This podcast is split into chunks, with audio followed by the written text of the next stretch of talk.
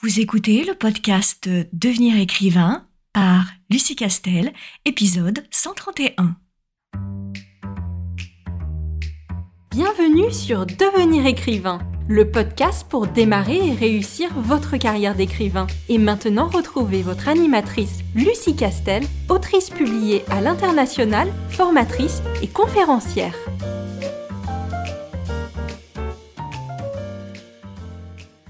Bonjour, je suis ravie de te retrouver pour un tout nouvel épisode de podcast consacré aujourd'hui à quelques conseils pour écrire et réussir une scène de combat, une scène tout à fait particulière et qui euh, nécessite une petite voire grande technicité d'écriture parce que derrière une scène de combat, il y a presque toujours un enjeu très important de l'histoire.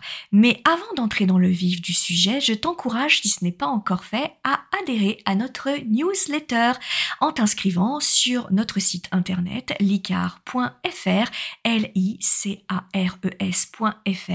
Cette newsletter te permet d'avoir une fois par semaine, en fin de semaine, d'autres conseils, d'autres outils qui tournent autour du travail de l'écriture et de la carrière de l'auteur. Et sans plus attendre, donc, entrons dans le vif du sujet. Et j'ai listé cinq conseils qui me paraissent les plus intéressants et en tout cas les plus importants quand on commence à réfléchir à comment réussir ou en tout cas comment ne pas rater une scène de compas si importante dans une narration et quel que soit d'ailleurs le genre dans lequel on écrit parce qu'on imagine les scènes de combat sur des aventures un petit peu épiques comme de la littérature de l'imaginaire ou alors dans les sous-genres de SF, de fantasy, etc. Mais on peut très bien avoir des scènes de combat euh, dans euh, le grand genre de la romance, hein, dans la dark euh, romance par exemple, typiquement, évidemment dans le thriller, dans le polar, etc. Et même en littérature générale, qui par définition n'est pas un genre, mais qui est quand même une série d'histoires et qui peut contenir un certain nombre de scènes de combat plus ou moins violentes. Pourquoi est-ce que je dis que les, scènes de combat sont extrêmement importantes Parce que souvent elles contiennent elles comprennent un enjeu, c'est que derrière un combat, lorsqu'on met en place un combat, c'est qu'en général, il vient, euh, j'allais dire, couronner une tension, une montée en tension des, enjeux que euh, l'auteur a mis en place. Et le point culminant de cette tension explose avec une scène de combat. Donc la scène de combat, même si elle est très brève, même si elle est peu violente, il n'empêche qu'elle raconte toujours quelque chose de très important dans l'intrigue principale ou secondaire et dans le récit. Si deux ou plusieurs euh, personnages en viennent à un combat, c'est que généralement euh, ça vient suite à une montée en tension et qu'on est dans un point culminant. Et peut-être on est face à une bascule ou un pivot et que souvent, avec une scène de combat, il y a cet euh, effet de il y a un avant et il y a un après. Et la scène de combat, elle fait faire un bond en avant dans l'intrigue. Soit parce que les personnages impactés par cette scène de combat ne seront plus jamais tout à fait les mêmes, soit parce que les interactions entre les personnages seront définitivement et irrémédiablement transformées du fait euh, de l'existence, de l'apparition de cette scène de, euh, de combat. C'est dans ce sens-là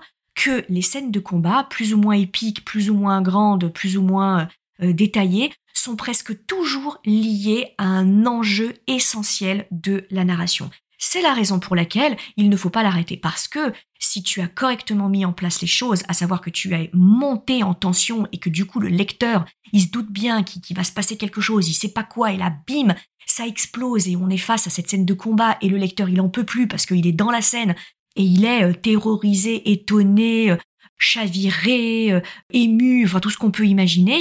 Là, pour pouvoir avoir tout ça, il faut que tu aies correctement euh, fait monter la sauce et que le lecteur sente bien qu'il y a quelque chose qui est en train de se jouer à ce moment-là. Donc, si tu rates cette scène de combat, tu l'as bien compris, on va se retrouver face à quoi? Face à un soufflet qui retombe. Et là, on va se demander un peu euh, face à quoi on se trouve. Parce que c'est censé être une scène de combat, donc à minima, c'est censé être tendu, c'est censé être dénoué un enjeu, et au final, bah bof.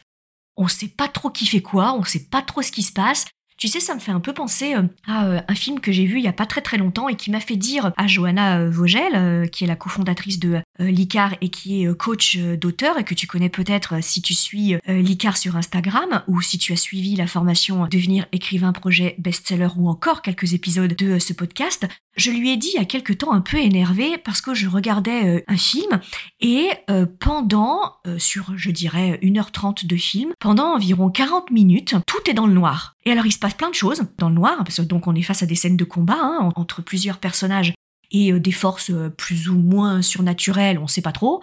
du coup, donc on sait bien qu'il y, a des choses qui se passent, des enjeux, tu vois que c'est quand même très important, sauf que on ne voit rien. Alors moi je veux bien que du coup l'archétype de l'attention euh, se passe uniquement euh, sur les bruits qu'on peut entendre, etc. Sauf que au bout d'un moment, les bruits qu'on entend et, qu'on ne sait pas identifier, c'est le soufflet qui retombe. Parce que moi, je suis surprise au premier claquement de porte et au premier grognement.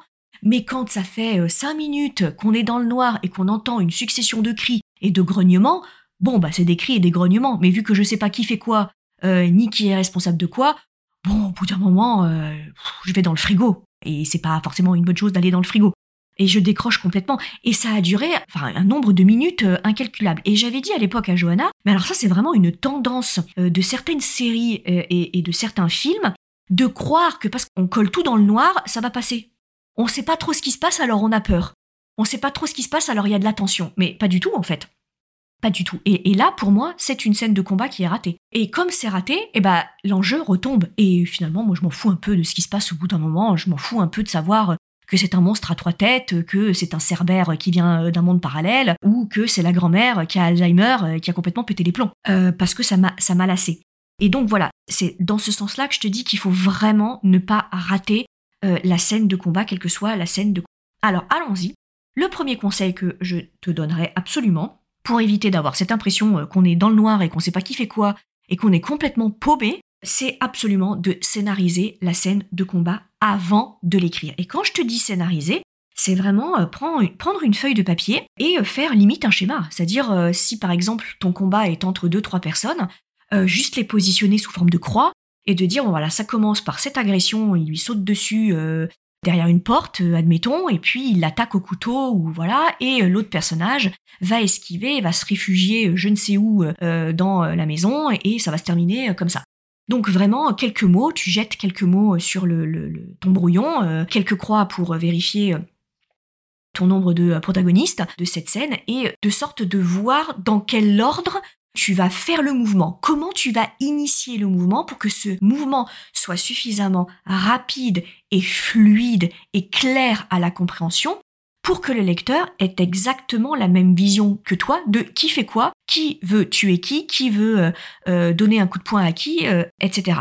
Et quand bien sûr on est face à une scène de combat épique, c'est-à-dire là où on a euh, plusieurs armées, du coup, tu fais exactement pareil. Sauf que à la place des croix, c'est pas un personnage, mais c'est une armée. Et là, c'est vraiment important que tu positionnes tes armées exactement comme euh, un metteur en scène le ferait et comme un, général le ferait en déplaçant tes armées. Et parce que là, a priori, c'est une scène de guerre épique, elle va durer, donc euh, elle va pas se régler en un seul paragraphe. Ça veut dire qu'il va y avoir des mouvements de foule, des mouvements d'armée, peut-être que les fantassins vont commencer et puis les cavaliers vont les rejoindre, ou alors qu'on va commencer par euh, les archers, peu importe, du coup qu'il va y avoir peut-être un château qu'on va essayer d'envahir, ou au contraire c'est dans une plaine, ou au contraire c'est une forêt, bon, peu importe. Donc il faut que tu balises le terrain, que tu aies une vision très précise du relief euh, du terrain, ou en tout cas euh, du lieu dans lequel va se dérouler la guerre, et que tu aies une vision d'ensemble, c'est-à-dire une vision aérienne, hein, comme si tu étais un drone, et euh, que tu vois, bon alors, euh, quel mouvement il va y avoir. Et du coup, comme je sais quel mouvement a lieu, dans quel ordre l'assaut se fait et quelle riposte il y a et euh, qui gagne à la fin si jamais on a effectivement le dénouement de la guerre, ça te permet ensuite, lorsque tu écris la scène, de faire le focus sur tel ou tel point de vue. Bah, par exemple, tu vas choisir de d'être que du point de vue euh, d'une armée et pas de l'autre, que du point de vue de ceux qui sont euh, assaillis, ou alors uniquement de ceux qui vont euh, conquérir la place forte, en quelque sorte, ou que tu veux au contraire être dans une narration très omnisciente et neutre, et là tu es une narration type drone, c'est-à-dire que voilà, tu donnes des informations complètement objectives de ce qui est en train de se passer. Ça, c'est vraiment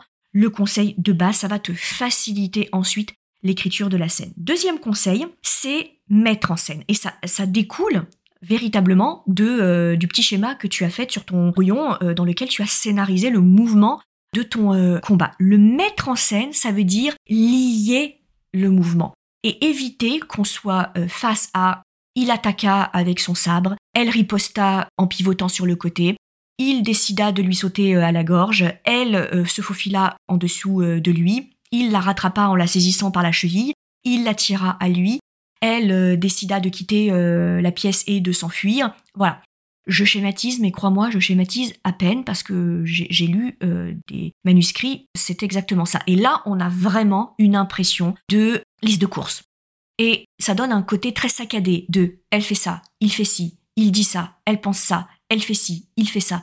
Et c'est une juxtaposition des scènes qui fait que on est complètement sorti de la scène. C'est complètement désincarné. Et c'est simplement une liste de courses. Petit a, petit b, petit c, petit a, petit b, petit c.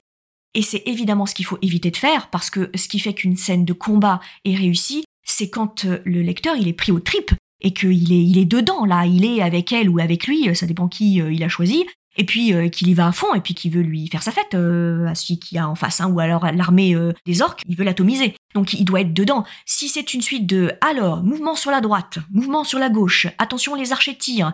Ensuite c'est les fantassins qui arrivent, les cavaliers rejoignent par la gauche. Bon, c'est très bien, mais c'est un livre d'histoire ça. Moi j'ai pas besoin d'un livre de stratégie militaire. C'est pas ça qui me fait entrer dans la scène.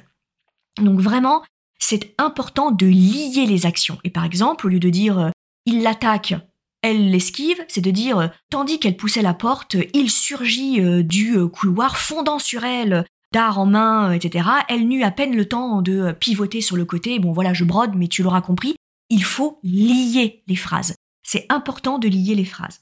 Troisième conseil, c'est un conseil que je donne dans tout un tas d'autres questions de narration, en tout cas dans le récit, mais qui s'applique particulièrement aux scènes de combat, c'est euh, de faire appel aux cinq sens du lecteur pour immerger un lecteur dans une scène, quelle que soit la scène, pas forcément des scènes de combat, mais évidemment tu l'auras compris, particulièrement dans la scène de combat, c'est de faire appel aux cinq sens du lecteur. C'est-à-dire pas uniquement faire appel à sa vision, pas uniquement décrire ce qu'il est censé voir, c'est-à-dire l'armée des orques qui euh, débaroule sur la gauche, les elfes, toujours impeccables et propres sur eux, qui sont sur la droite, et qui attendent bien sagement euh, l'ordre de leur roi, et puis euh, sur les hauteurs euh, du rempart, il y a le roi des humains qui attend. Bon, voilà, je te décris vaguement le gouffre de Helm. Si jamais tu l'as reconnu, merci d'avance parce que vraiment, je l'ai massacré cette pauvre scène. Mais voilà, l'idée c'est de ne pas uniquement faire appel à la vision parce que du coup, il va être très très froid, il va rester à la porte de cette scène. Nous, on veut qu'il soit dans la boue au milieu des orques, ou sous la pluie, ou au milieu des elfes, ou au milieu des cadavres. On veut qu'il soit dedans. Et pour qu'il soit dedans, il ne faut pas hésiter à actionner son odorat, voilà, par petites touches, soit subtiles, hein, tous les conseils que je te donne, euh, le maître mot c'est la subtilité. Pense à ajouter de temps en temps des références sur qu'est-ce qu'on sent on sent le sang mêlé à la transpiration, mêlé aux larmes, mêlé à de l'acier. Est-ce qu'on sent la tourbe parce que euh, c'est euh, dans les plaines en Écosse? Est-ce qu'on sent la fougère? Alors n'en fais pas des tonnes, hein, me fais pas un paragraphe de 15 lignes sur, sur l'odeur de la fougère, mais par touche, ça devrait suffire. Pareil au niveau des sons. Qu'est-ce qu'on entend Des hurlements, mais pas que. On entend aussi de l'acier qui racle, on, entend peut-être les, les flèches qui fusent et qui déchirent l'air, etc. Voilà et émaille toute ta scène de combat par ce type de référence sur ces cinq sens. Ça, c'est d'une redoutable efficacité. Quatrième conseil, qui découle de ça, c'est le choix de l'ambiance. Alors, je vais te donner deux exemples. allons-y, je suis toujours sur le Seigneur des Anneaux, mais on pourrait donner d'autres types d'exemples évidemment. On ne peut pas comparer la bataille des cinq armées dans le Hobbit avec la bataille du gouffre de Helm. Pourtant, on est bien d'accord, c'est euh, plusieurs armées qui se mettent allègrement sur la figure avec euh, à peu près les mêmes armes.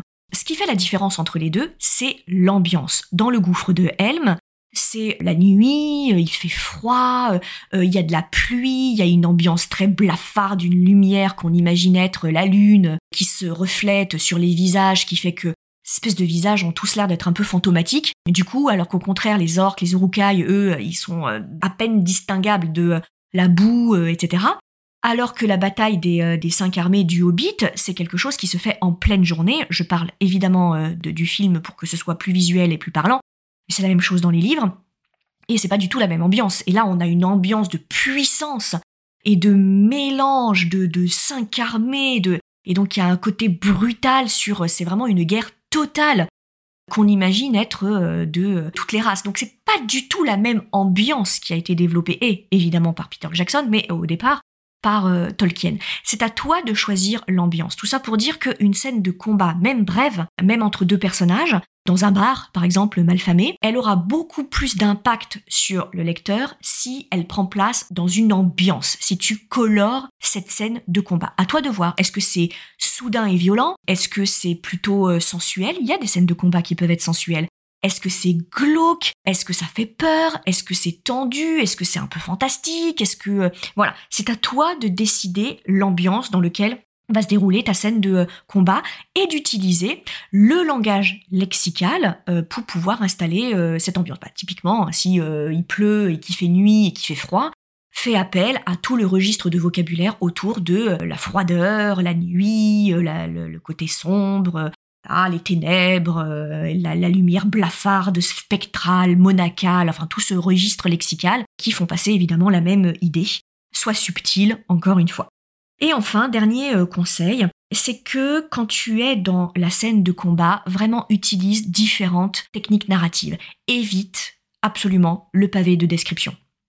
Et c'est tentant, parce que euh, dans, une guerre ou dans un combat, les gens parlent pas forcément. Donc euh, c'est compliqué parfois d'instaurer des dialogues pour couper le pavé explicatif et descriptif, mais quand même, essaye sur ton petit brouillon avant d'écrire ta scène de combat de réfléchir à ça, de réfléchir à couper la scène de description, d'essayer de rompre le rythme de la description ou de l'explication et du euh, dialogue. Et ça, c'est vraiment important. Donc, ça peut être n'importe quoi. Hein. Ça peut être, euh, je sais pas moi, un jet de lumière euh, qui, du coup, rompt le côté sombre, le côté pluie, le côté voilà, et qui sort un peu du combat et puis qui après ramène dans le combat. Ça peut être un général qu'on entend hurler et du coup on comprend ce qu'il dit et il donne un ordre. Alors c'est pas vraiment un dialogue, mais ça rompt euh, le côté descriptif et explicatif de qui fait quoi dans le combat. Ça peut être, si c'est une bagarre entre deux personnes dans un bar, les réactions euh, bah, des gens qui sont autour, parce qu'il y a des gens qui sont autour et qui peuvent peut-être euh, essayer de les séparer, ou quelqu'un qui rentre dans le, bar et qui se demande ce qui se passe. Bref, d'utiliser des techniques qui sont comme une espèce de rupture du propos principal, le propos principal étant je suis en train de scénariser et de mettre en scène un combat. Et ça, c'est vraiment important et c'est, ça vaut pour absolument tous les passages de narration. Éviter d'être trop longtemps dans une seule technique narrative. Donc, éviter les trop longues descriptions, les trop longues explications et les trop longs dialogues. Euh, l'important, c'est de rompre régulièrement la technique euh, narrative. Voilà ce que je voulais te dire. Je ne saurais trop évidemment te conseiller, euh, comme je le fais très régulièrement, de te former sur ces différentes techniques. Il existe plein de formation euh, euh, sur les techniques de combat, comment décrire cette scène-là, en plus des conseils que je te donne. Et évidemment, il y a aussi devenir écrivain projet best-seller si tu le souhaites. Et on organise ces sessions trois fois par an. En tout cas, j'espère que ce que je t'ai raconté dans cet épisode va pouvoir t'aider et encore une fois, c'est le but, te faciliter le travail d'écriture. Et je te dis évidemment à très très vite pour un tout nouvel épisode de podcast. Si tu veux écrire un roman qui aura les qualités recherchées par les éditeurs et par les lecteurs, tu dois rejoindre Devenir écrivain projet best-seller. C'est la formation à distance la plus complète et la plus personnalisée pour t'aider à aller au bout de ton projet de roman. Rejoins sans plus tarder mon équipe de professionnels du monde du livre et moi-même sur licar.fr, l i c a r e s.fr afin de ne pas manquer la prochaine session de formation qui démarre le 8 février 2021. Beaucoup de nos anciens élèves sont en train de réaliser leur rêve de professionnalisation et de publication. Il n'y a aucune raison pour que ça ne t'arrive pas à toi.